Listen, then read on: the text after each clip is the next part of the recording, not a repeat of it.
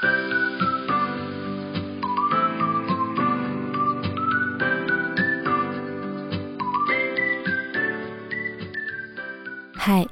欢迎来到 R.S 的故事房。每周五晚上六点半，让我为你读一读我写过的故事。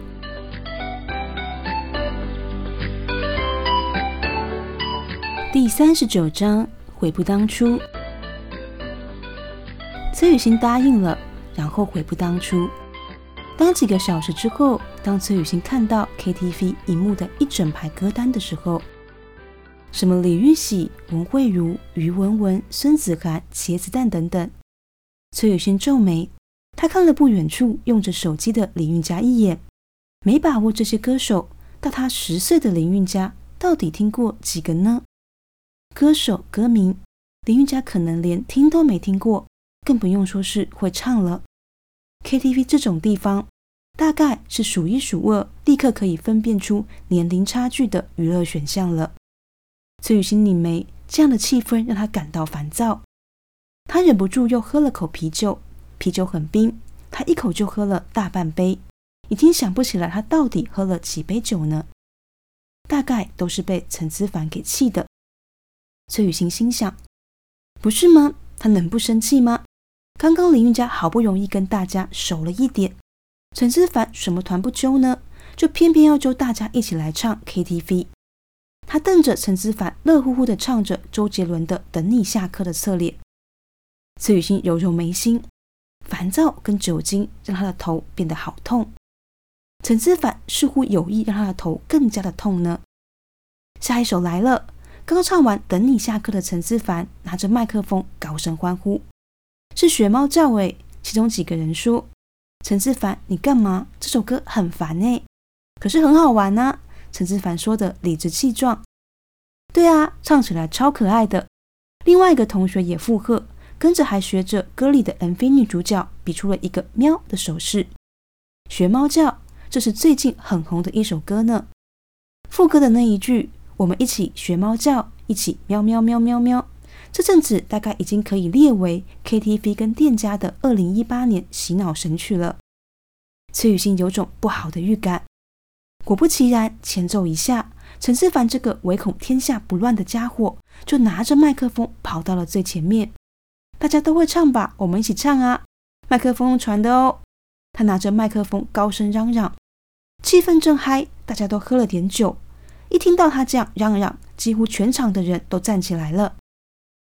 全部的人都又唱又跳的，还有人拿着铃鼓敲来敲去，大家笑啊跳啊，乐此不疲。但这一场热闹也把林韵嘉的格格不入彰显得更加清楚了。林韵嘉自然是不会唱这首歌的，她尴尬的接过其中一个同学递过来的麦克风，然后很快的又把它传给了另外一个人。崔雨欣气得忍不住瞪了陈思凡一眼。好巧不巧，陈思凡这个时候居然也看着他呢。他露出那一副不好意思哦的悻悻然笑容，崔雨欣立刻明白，陈思凡果然是故意的。崔雨欣气到说不出话来，随手拿了空瓶酒罐就往陈思凡的身上扔。陈思凡轻巧闪过，气死人了！崔雨欣的白眼就要翻到后脑勺了，但他不想再去跟陈思凡纠缠，挤过大家就要往林韵家的身边去。崔雨欣又要重色轻友哦。都不跟大家一起唱呢。陈志凡拿着麦克风嚷嚷的声音在崔雨欣身后吵闹，崔雨欣没有理他。韵家，崔雨欣终于在林韵家身旁坐下的时候，他手捞了一本点歌簿，急急翻起。你想唱什么歌呢？我陪你唱。之前我听你唱过，有几首我是会的。崔雨欣匆匆的翻着点歌本，焦急的说：“在哪里呢？”但有些时候是这样的。越是急着要找什么，那个东西就偏偏找不到呢。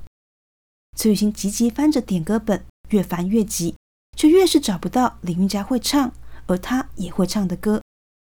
林韵佳伸手阻止他：“雨欣，你今天应该要好好玩的。”他贴近崔雨欣耳边安抚她：“你难得跟同学见面呢，不要把心思都放在我身上。”可是崔雨欣抬眸是不乐意。